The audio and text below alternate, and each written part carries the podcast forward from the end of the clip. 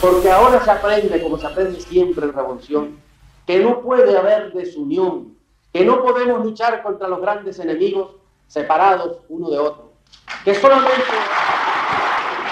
que solamente hay un enemigo común en este momento, que es el que reúne todas las enemistades que puedan caer sobre nuestro pueblo. Es el que significa pereza o el que significa eh, opresión de cualquier tipo, el que significa asesinato, el que significa opresión política, el que significa opresión económica, el que significa distorsión de nuestros desarrollos, el que significa incultura. Todo eso lo significa el imperialismo. Entonces, no podemos nosotros luchar desunidos. No podemos uno por aquí y otro por allá. Eso lo aprendimos bien en Cuba. Aprendimos ya en el ejercicio de la revolución que cuando hay un hombre herido o vejado en Chile, en la Argentina, en cualquier lugar de América, se está afectando la dignidad nuestra, la dignidad de toda América.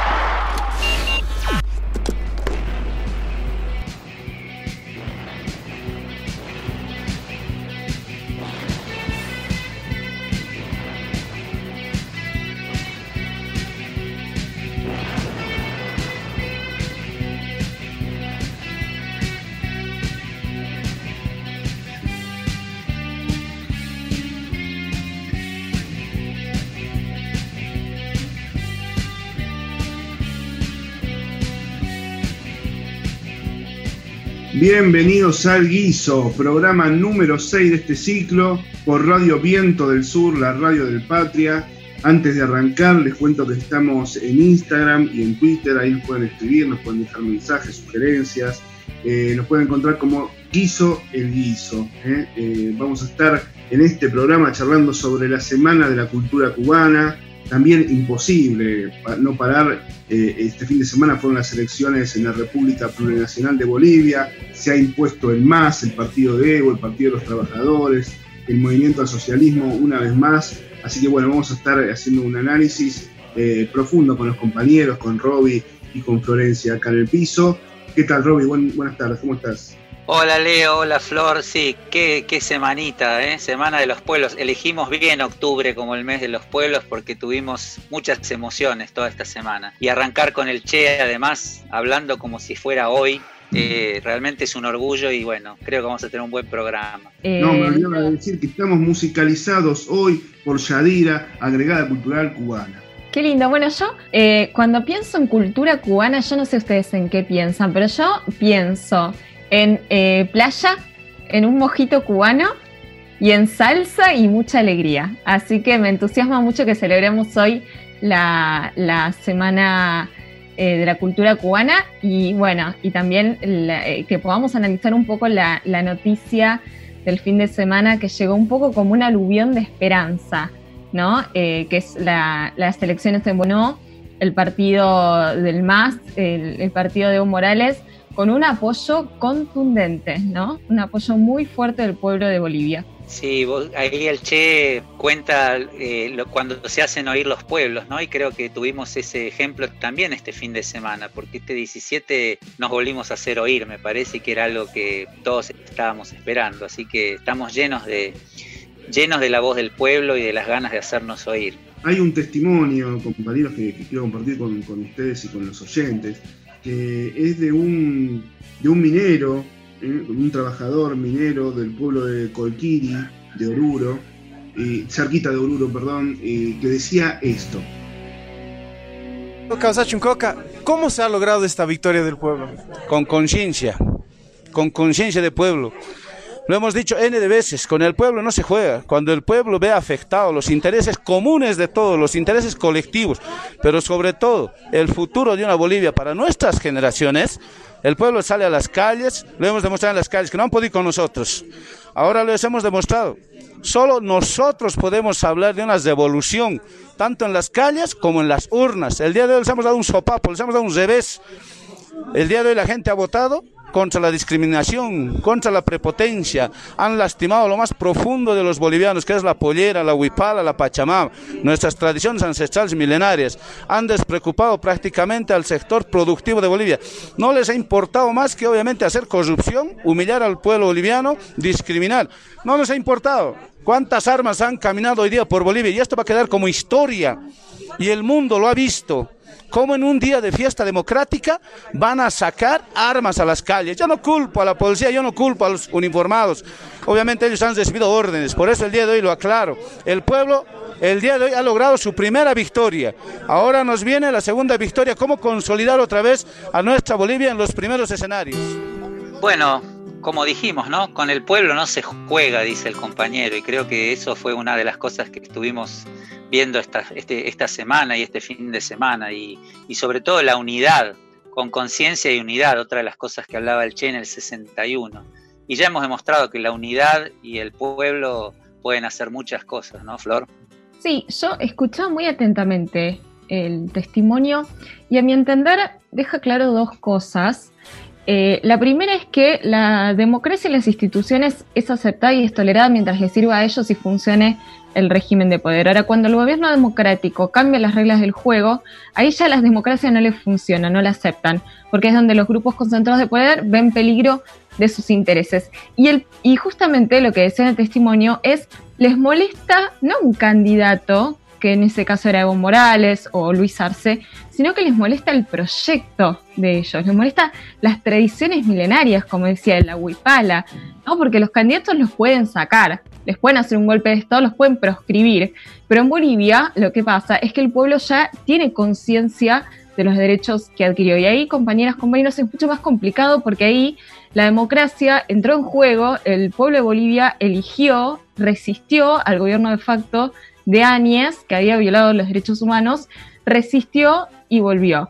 Y eso es porque hay una conciencia muy fuerte que dijo, por acá no queremos seguir y queremos un gobierno que esté funcionando y con un modelo económico y social y político que integre a todos y eso demuestra, me parece, la victoria aplastante y creo que lo sintetizó de una manera espectacular el testimonio del minero que acabamos de escuchar. Sí, nunca, no, decía que aunque sea un cliché, nunca más vigente otra de las frases del Che, ya que estamos con Cuba, de podrán cortar las flores, pero no podrán detener la primavera, ¿no es cierto?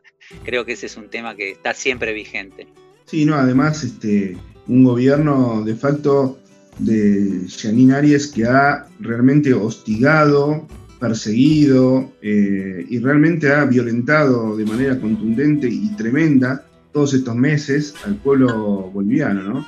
Fue, lamentablemente, yo que tengo la posibilidad de, estar en contacto con gente de la comunidad boliviana, eh, he escuchado y me han transmitido cosas tremendas, tremendas que realmente eh, no se veían, bueno, en Argentina desde la última dictadura militar, pero en Latinoamérica muy poco, muy poco, muy, muy fuerte lo que pasó en Bolivia estos, estos últimos tiempos. Bueno, Evo está acá, está, está exiliado acá en Argentina junto con muchos de, sus ministros y sus ministras y también la región, ¿no? De México les abrió las puertas porque no podían estar en su propio país, que estaba viviendo un clima muy tenso y mucha incertidumbre y lo vivió, ¿no? Eh, Leo, la delegación argentina que fue a, a, ver las elecciones en, en Bolivia.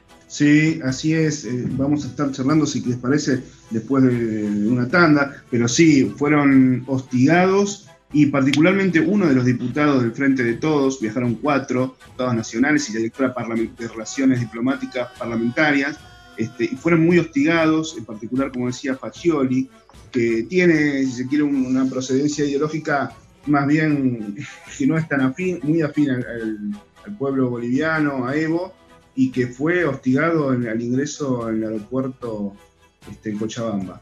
Y vamos a estar escuchando la palabra de la diputada nacional Paula Penaga, que estuvo allí presente y nos va a contar un poco, nos va a resumir qué fue lo que sucedió. ¿Cuántas cosas este programa de hoy? Eh?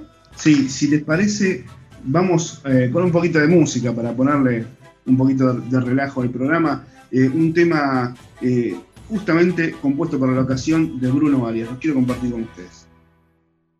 Quiero un mar de igualdad para Bolivia.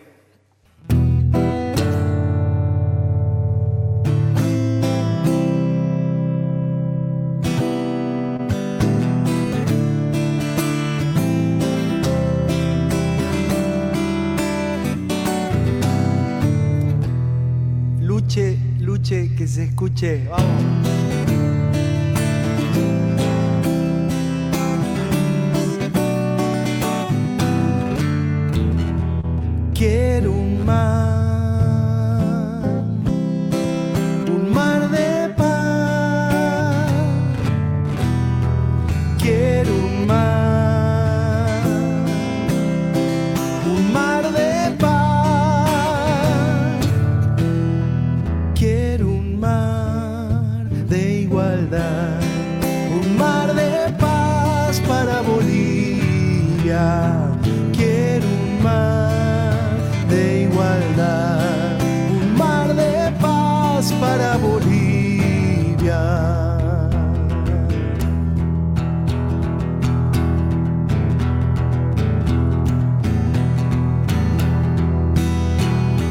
Soy mujer, soy aymara y ya no quiero ocultarme a mí misma en pantalones.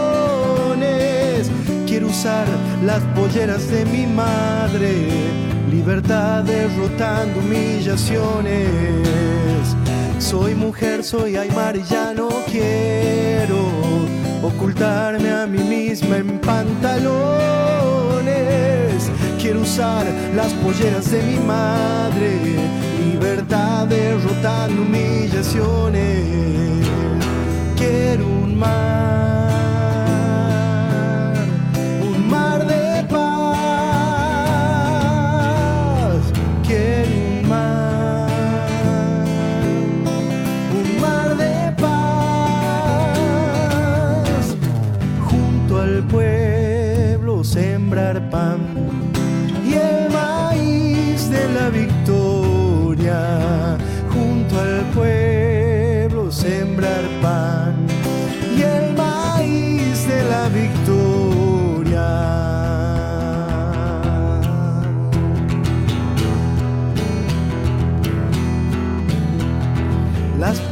de Bolivia no se rinden. Hoy ha muerto un vecino entre mis brazos, pero nunca aprenderán los asesinos que no se mata la historia de un balazo. Las polleras de Bolivia no se rinden. Hoy ha muerto un vecino entre mis brazos, pero nunca aprenderán los asesinos no se mata la historia de un balazo. Quiero un mar,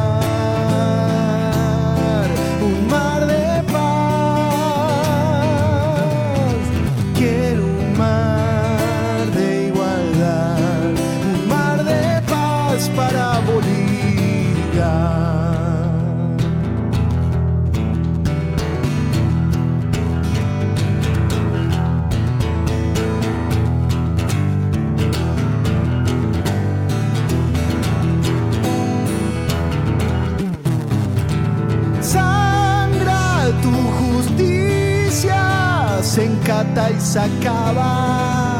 Por más que repriman, ya no nos lastiman. Sangra tu justicia, se encata y se acaba.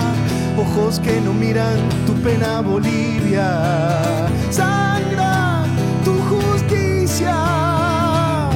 Los muertos no se negocian, por más que repriman ya no nos lastiman.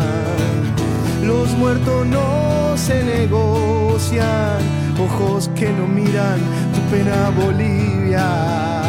Sangra tu justicia, se encata y se acaba, traicionan y queman hoy nuestras huipalas. Sangra tu justicia.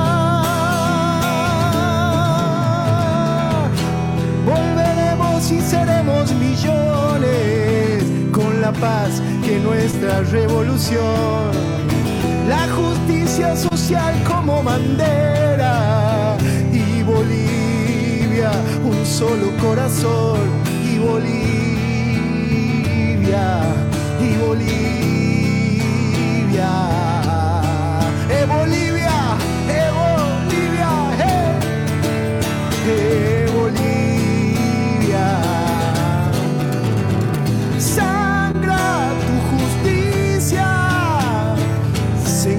y se acaba.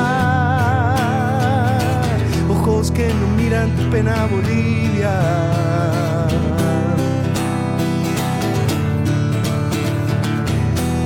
quiero un mar,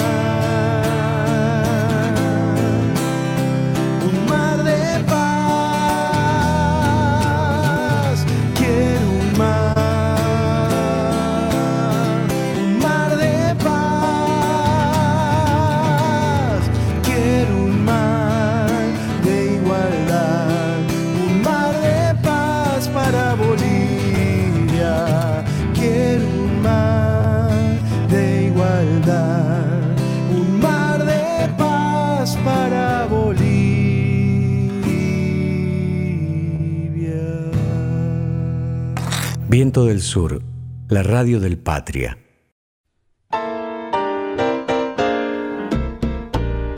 Este guiso es con ustedes, con nosotros, nosotras, con todos y todas. Con los que lo cocinaron desde el primer grito de libertad y con los que lo cocinan todos los días. El guiso, todos los miércoles de 19 a 20 horas, en Viento del Sur, la radio del Patria.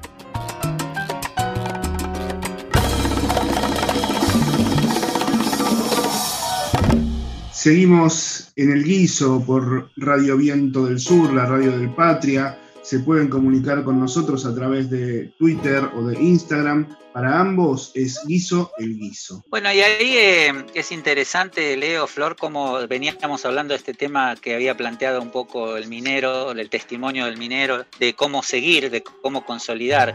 Es interesante porque todos, mucha gente de nosotros en, en las redes estos días, hubo un poco esta idea de cómo sigue eh, la experiencia de Lenin Moreno en Ecuador, ese miedo de que por ahí en una de esas, al no estar Evo, esto derive en alguna cosa que no sea la que estábamos esperando, ¿no? Es un tema que fue interesante cómo anduvo circulando esa, esa experiencia y ese, y ese miedo que sentimos.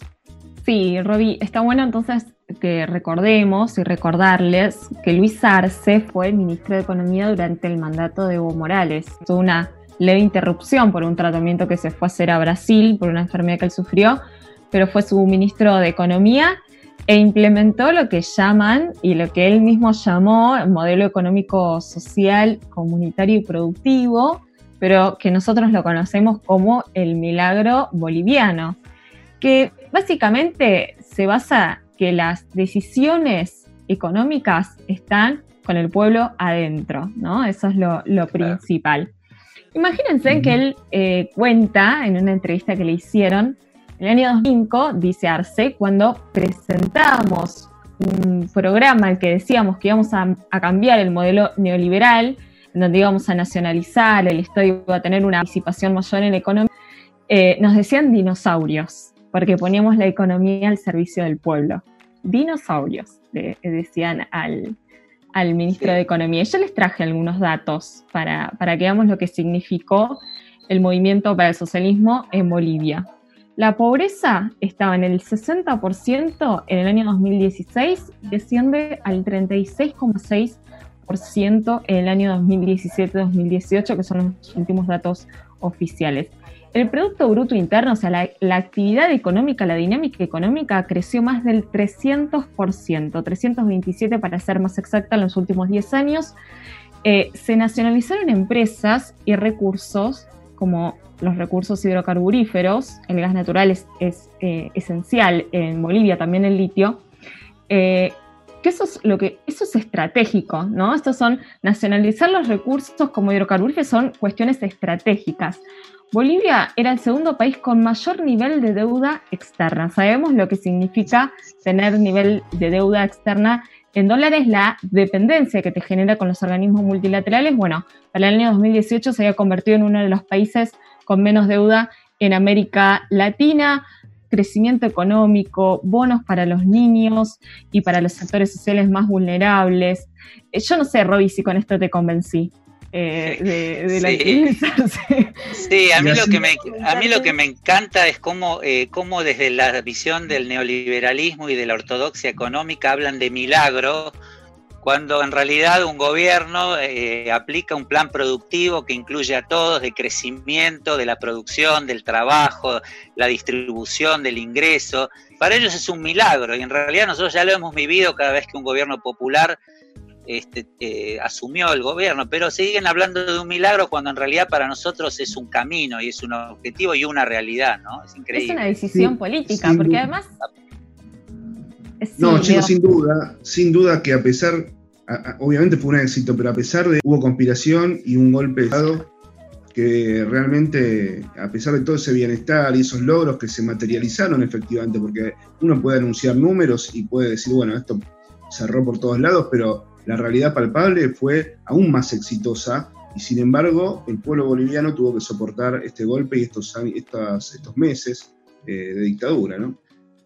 Sí, es por eso en realidad que lo tuve que soportar como nosotros y todos los pueblos americanos lo tienen que soportar cada vez que hay un modelo que establece la distribución del ingreso, ¿no?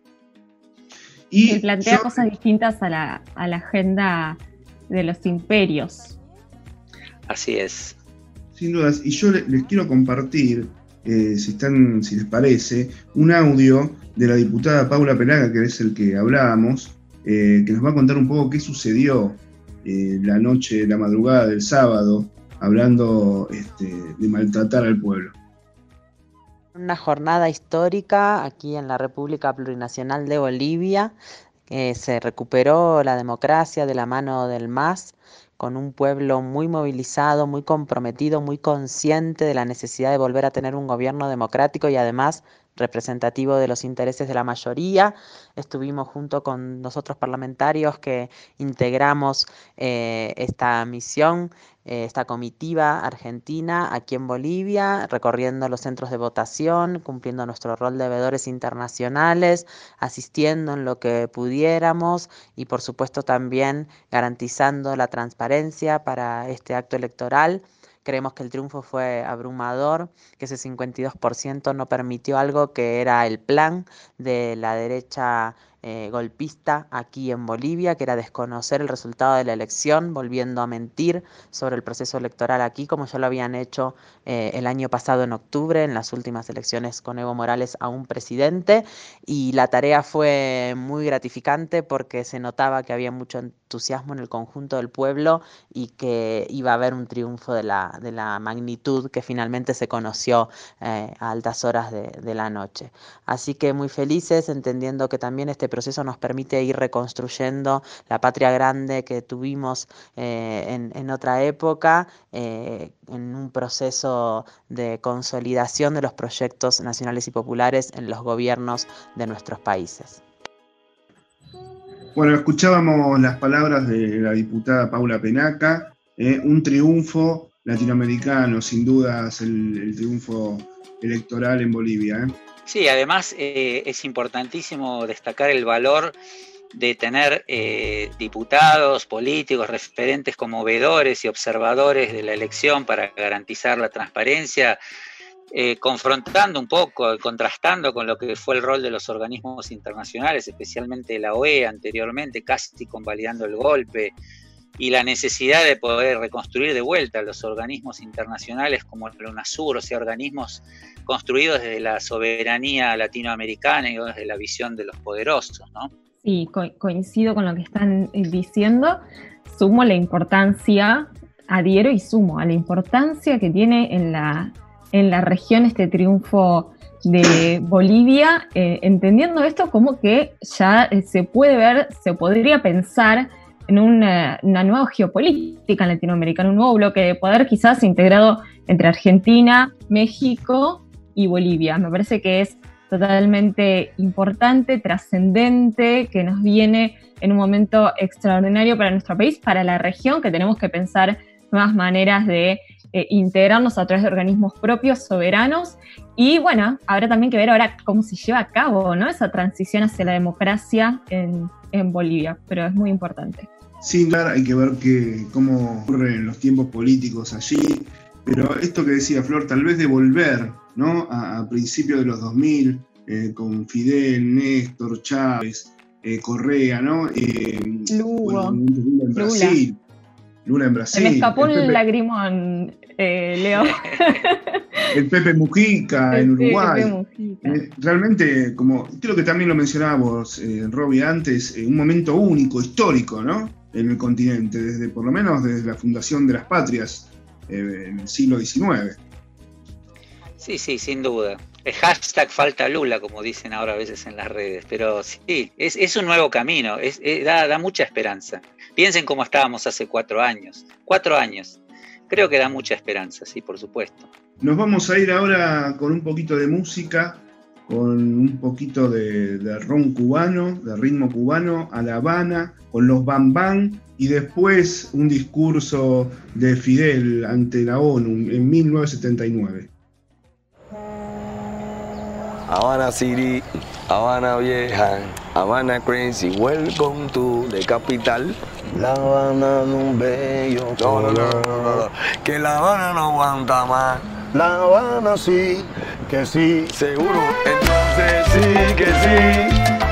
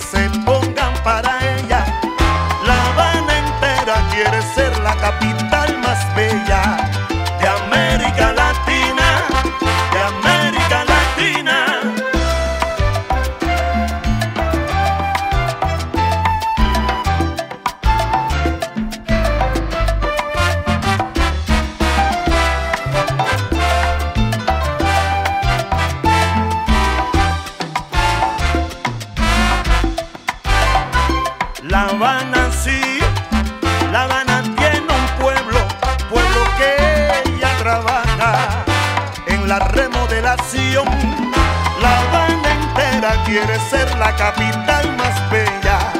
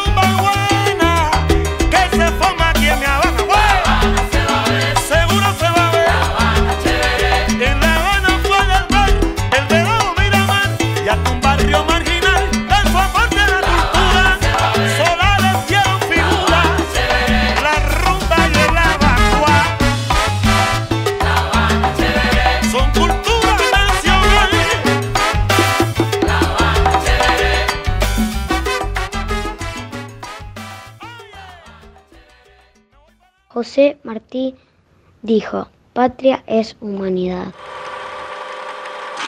Distinguidos representantes, se habla con frecuencia de los derechos humanos, pero hay que hablar también de los derechos de la humanidad. ¿Por qué unos pueblos han de andar descalzos para que otros viajen en lujosos automóviles? ¿Por qué unos han de vivir 35 años para que otros vivan 70?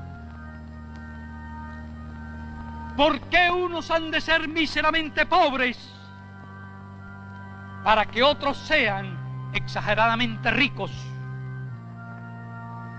Hablo en nombre de los niños que en el mundo no tienen un pedazo de pan.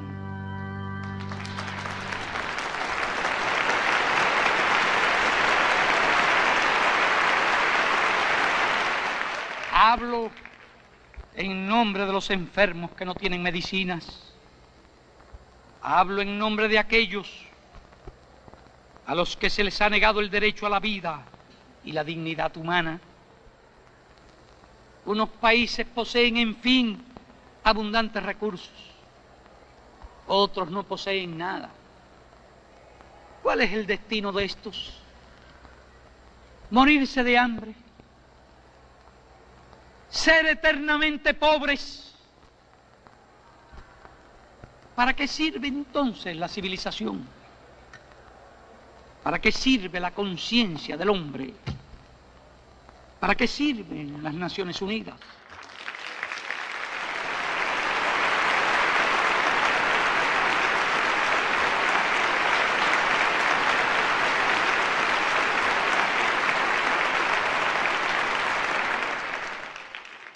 ¿Para qué sirve el mundo? No se puede hablar de paz en nombre de decenas de millones de seres humanos que mueren cada año de hambre o enfermedades curables en todo el mundo. No se puede hablar de paz en nombre de 900 millones de analfabetos La explotación de los países pobres por los países ricos debe cesar. Sé que en muchos países pobres hay también explotadores y explotados. Me dirijo a las naciones ricas para que contribuyan. Me dirijo a los países pobres para que distribuyan. Basta ya de palabras. Hacen falta hechos.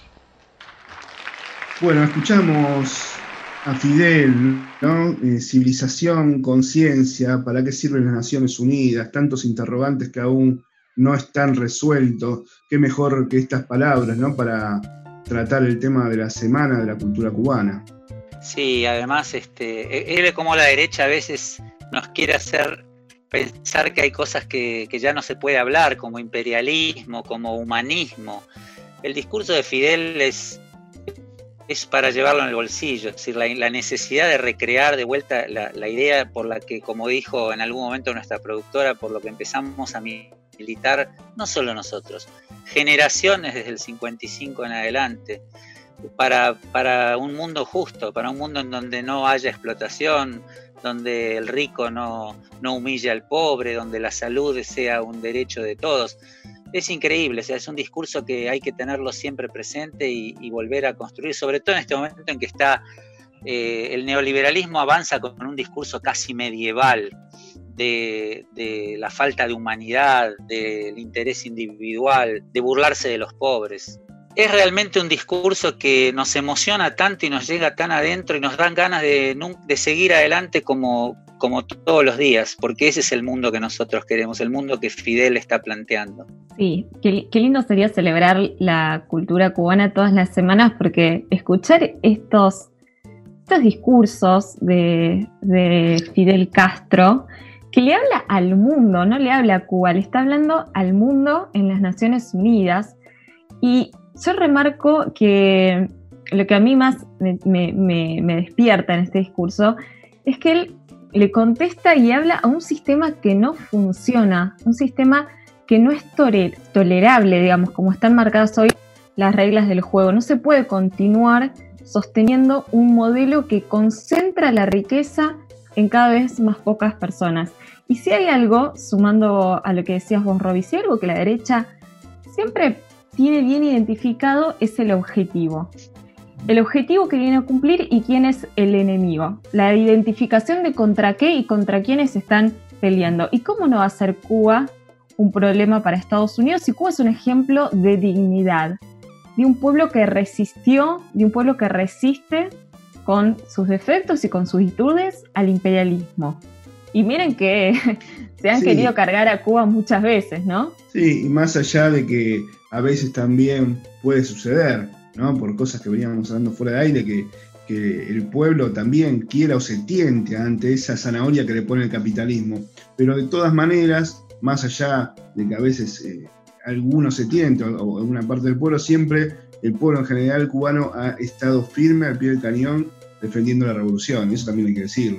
Sí, además soportando un bloqueo que es eh, es insoportable, es, es, inédito. Nos han pretendido hacer olvidar a Cuba y ahí resiste pese a un, a, un, bloqueo económico que ha sido eh, brutal, ¿no? Que sigue siendo brutal y que sigue siendo una herida abierta, por supuesto, en, Latinoamérica. Es, admirable, por supuesto, de todo punto de vista. Sí, es una historia de soberanía, de independencia, de dignidad con un bloqueo que le costó muchísimo y yo me acordaba, ahora que los escuchaba a ustedes y escuchaba a Fidel, ¿se acuerdan ustedes cuando Fidel Castro vino al país y habló en la Facultad de Derecho en el año 2003?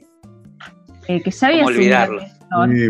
Y él ahí habla de que la globalización neoliberal, él siempre utilizaba esa palabra, globalización neoliberal, recibió un golpe colosal y él decía, no saben lo que significa esto para América Latina y para el mundo, hundir, aunque sea en un país, el símbolo del neoliberalismo. Claro, había asumido Néstor en el año 2003, es también un momento que vamos a recordar, ¿no? El de Fidel en, la Facultad de Derecho.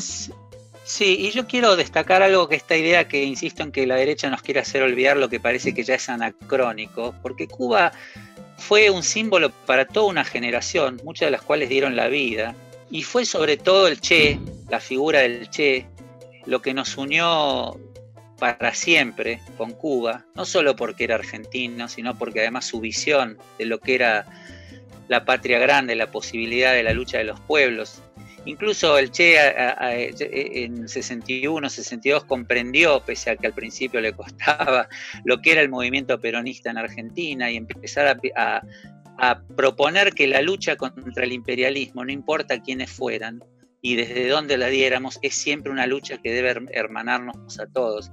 Así que la figura del Che en ese sentido creo que es la que siempre hay que rescatar, porque de alguna manera Cuba puso, eh, eh, nunca más eh, nos pudimos hacer los distraídos de que los pueblos pueden luchar, pueden vencer, pueden vencer a los poderosos, que las utopías son posibles, que la salud de los niños, que la alfabetización, que todo lo que creemos que es un derecho básico, todo eso fue Cuba y no hay que olvidarlo. Y en la figura del Che se encarnó, más allá de todo lo que después se pueda discutir de su figura o de sus errores políticos o no, el Che es ya eso, la posibilidad de que los pueblos y Latinoamérica pueden ser eh, uno solo. Lo que no se le puede discutir al Che, Robbie, es que fue un hombre consecuente a su forma de vida hasta las últimas consecuencias. Hizo, Él siempre tenía su objetivo claro y no pensaba en la vida para él solo, ¿eh? lo pensaba para todos, para todos y para todas. Sí, sí, sin, lugar a dudas. Yo lo que creo es que hay que resignificar justamente, que los pueblos van resignificando a sus líderes, a sus figuras, a sus íconos, y así como el pueblo en su momento resignificó a Evita en los 70 y, la, volvimos a resignificar en el 2003, creo que el Che es alguien que merece que nosotros lo retomemos y volvamos a intentar este, construir el, mundo y el hombre nuevo con el que él soñaba. el hombre nuevo, la patria grande, eh, bueno, un mundo mejor, básicamente, que era lo que, lo que buscaba el Che, ¿no? Así es. Un mundo solidario, tenemos que recalcar la palabra solidaridad. Yo a veces, cuando pienso en Cuba, pienso en solidaridad. Y se ve ahora, estamos atravesando una pandemia y Cuba es uno de los países que envía delegaciones de médicos y de médicas a toda la región eh, sin eh, pedir nada a cambio, al contrario, y también es uno de los países que con su educación pública y de calidad está llevando adelante eh, la investigación, una investigación muy importante para lo que es la, la vacuna contra el COVID. Así que miren si es importante el país de Cuba, ¿no? Seguimos entonces y agradecemos nuevamente a Yadira, agregada cultural cubana, porque musicalizó este programa y ahora vamos a escuchar Me dicen Cuba, Habana de Primera.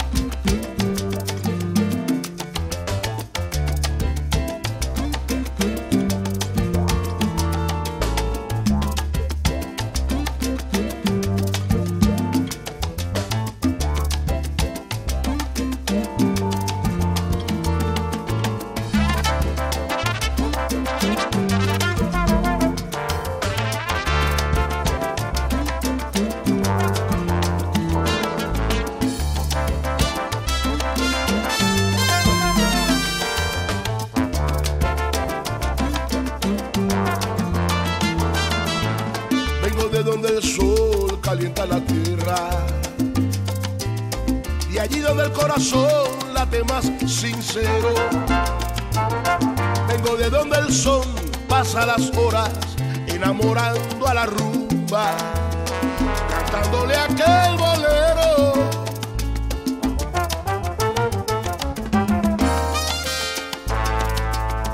Traigo mi religión y mi esperanza, mezclada con mi tambor y mi melodía. Tan solo quiero que sepas lo que se siente cuando se llene tu alma de toda mi cubana soy de pura cepa y mis raíces las defiendo con la vida.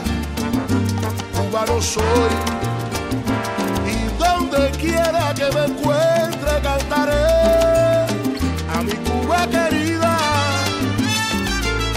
Vengo de donde el sol calienta la tierra, la tierra donde nací, donde viviré eso te canto ahora mi canción, para que sepas el porqué.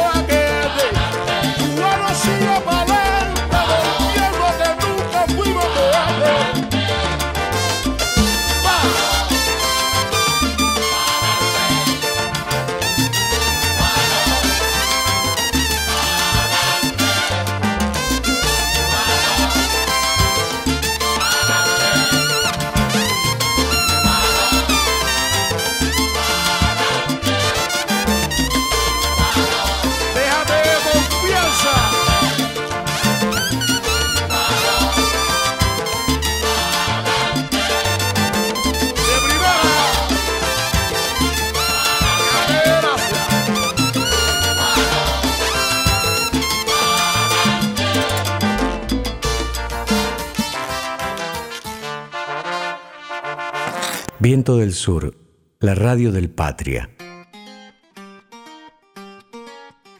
Escuchábamos Me dicen Cuba, Habana de Primera es el tema. Eh, estamos en el cuarto y último bloque de El Guiso, por acá, por la radio del Patria, por Viento del Sur. Bueno, qué decir, nos quedamos sin palabras. Hay mucha emoción esto, este, en este programa, pero eh, fantástico eh, rememorar lo que significa para nosotros Cuba y, sus artistas que estamos escuchando, que son, como decía Flor, es, el, el, corazón de la cultura cubana, ¿no? El son, los grupos, eh, Silvio, Pablo Milanés y toda la nueva trova que fue para toda una generación también la de la transición democrática, muy importante, muy, muy importante. Sí, Silvio Rodríguez particularmente que tiene una vigencia siempre, siempre presente, ¿no? Sí, yo les cuento, como soy el más viejo del grupo y ya soy el que cuenta anécdotas plomasas, no, les no cuento digas que. Eso, Robicito joven. Gracias, gracias. Les cuento que los cassettes, nosotros circulaban cassettes clandestinos de Silvio en el 81, 82, a nadie lo conocía demasiado. Clandestino. Sí, sí, nos los pasábamos, lo recibía un compañero que lo había traído de Cuba, entonces iban pasando de casa en casa, los que tenían un pasacassette de doble casetera para grabar, lo, lo copiaban y escuchábamos esas maravillosas canciones que nos acompañaron en toda la transición y la despedida de la dictadura, así que Silvio como la negra, como como, bueno, Pablo Milanés, ese, yo estuve en ese famoso recital en el Luna de Silvio y Pablo Milanés juntos, fueron momentos inolvidables. Increíble. Lamento no haber nacido en ese momento, Roy, porque yo no estaba todavía, pero, pero dije, tengo, mi ¿viste? anécdota, tengo mi anécdota con Silvio, pero que es hermosa y me bella el recuerdo, no con Silvio, que quería, ojalá, sino que eh, yo cumpleaños eh, el 25 de mayo y fue un, un 25 de mayo eso que lo festejábamos en, en las plazas repleta de gente que tocó Silvio Rodríguez. Así que yo estaba chocha eh, muy cerca del escenario, eh, como decía, bueno, es mi regalo de cumpleaños, Silvio está cantando para mi cumple.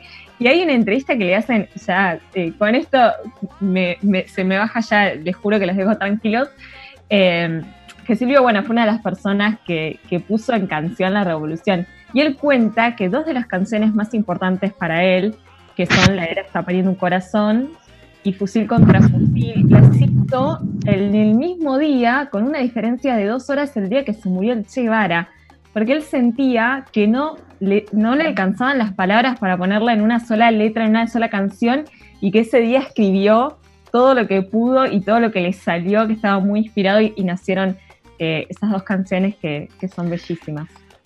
Bueno, de la era está pariendo un corazón, a mí siempre me quedó eh, pegada la frase de que hay que dejar la casa y el sillón, que es para nosotros era como, bueno, hay que salir a militar para poder ganar eh, la felicidad del pueblo. Sí, ahora recuerdo el programa anterior, eh, perdón, el, cuarto programa que estuvo Teresa Parodi con nosotros, que contaba también, ¿no? Los, disparadores de, muchos artistas que después de, de la muerte del Che eh, surgieron espontáneamente, en, un- poco como culpa por no haber estado al lado del revolucionario, del compañero, del amigo, ¿no es cierto? Realmente muchos artistas se han inspirado en- ese trágico momento. Así es, por eso nada mejor que escuchar la canción del elegido, ¿no? que creo que es la que nos, eh, nos, nos, nos, este, convoca a todos sobre esa idea de, de la, tierra, que las minas del rey Salomón estaban en la tierra, no en el cielo, y ahí es donde hay que conquistar el sueño. Vamos eh, cerrando el programa, que ya, nos queda eh, la despedida nomás, unos minutos para el cierre. Eh, como siempre, ha sido un gusto, un honor estar con ustedes. Quiero contarles que, como siempre también, como cada miércoles, estuvieron en la producción Mariana Ponce de León y Carolina Casagni, quien nos dirigen los contenidos de este programa cortito de una hora, pero intenso. Eh, Diego Cisterna siempre en los controles y gracias a él salimos al aire. Y como siempre, la compañía y la presencia de Gaby Corral que nos indica el rumbo. Y antes de cerrar, eh, obviamente hicimos este programa. Florencia Gutiérrez, Robbie Villarroel y quien les habla, Leo Farías. Chicos, algo que decir porque un minuto y cerramos. Eh, no, nada, eh, qué sé yo, viva la revolución viva Latinoamérica y que tengamos un futuro para todos y todas como el que soñamos. Y, que, viva la patria grande. Es un programa donde pasamos por todo, hablamos mucho de la patria grande y como dice Roy, vamos por ese camino.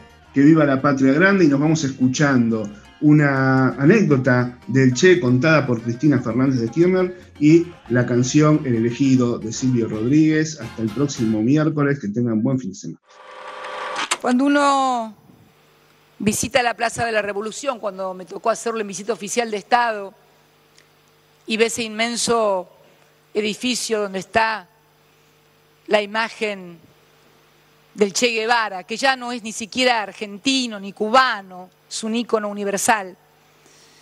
Pero cuando ayer, caminando por uno de los pasillos del tradicional Hotel Nacional donde estoy alojada, pude observar en una pequeña habitación donde los empleados del hotel tenían sus cosas para atender a los huéspedes, sobre un almanaque, una foto en blanco y negro, muy ajada, muy vieja, del Che Guevara. Yo venía caminando rápido, como siempre lo hago por el pasillo, y de repente estaba la puerta abierta y veo la imagen ahí que esa ciudadana cubana tenía de quien fue mi compatriota, sentí que realmente en nombre y en honor y en recuerdo de tantos como el Che Guevara y como tantísimos otros latinoamericanos que han luchado para que el hombre sea libre y el hombre solamente será libre cuando tenga educación, cuando tenga casa, cuando tenga comida y cuando pueda elegir su vida me parece que la integración no solamente debe ser un tema de agenda, sino una política de Estado en cada uno de nuestros países. Muchas gracias a todos y a todas. Y esta canción, también dedicada a un joven que cayó por nuestra independencia, pero no en la primera guerra de liberación, sino en la última, la que comenzó Fidel en el asalto al cuartel Moncada en 1953. Este hombre era su lugarteniente y le tocó caer en aquel su primer combate a ver Santa María. A él está dedicada esta canción.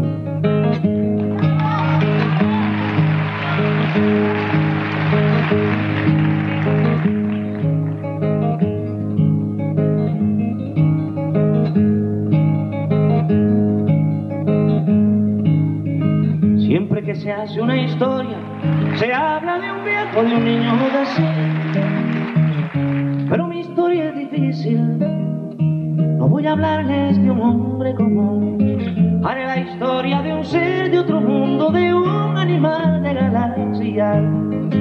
Es una historia que tiene que ver con el curso de la Vía Láctea.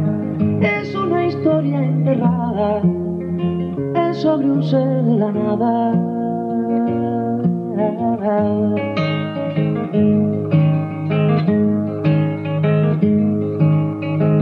Nació de una tormenta en el sol de una noche el penúltimo mes.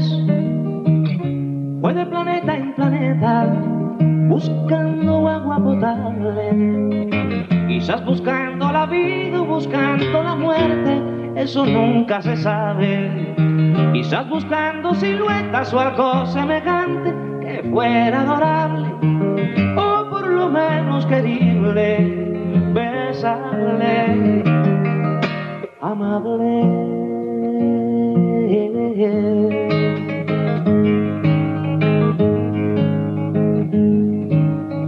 Él descubrió que las minas del rey Salomón se hallaban en el cielo y no en el África ardiente, como pensaba la gente pero las piedras son frías y le interesaban calor y alegrías.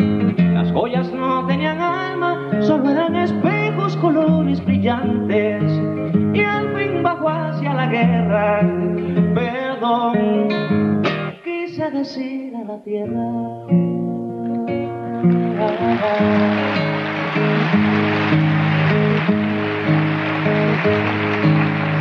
Supo la historia de un golpe, sintió en su cabeza cristales molidos que la guerra era la paz del futuro. Lo más terrible se aprende enseguida y lo hermoso nos cuesta la vida. La última vez lo vi, se entre humo y metralla, contento y desnudo. Iba matando canallas con su cañón de futuro. Iba matando canallas con su cañón de futuro.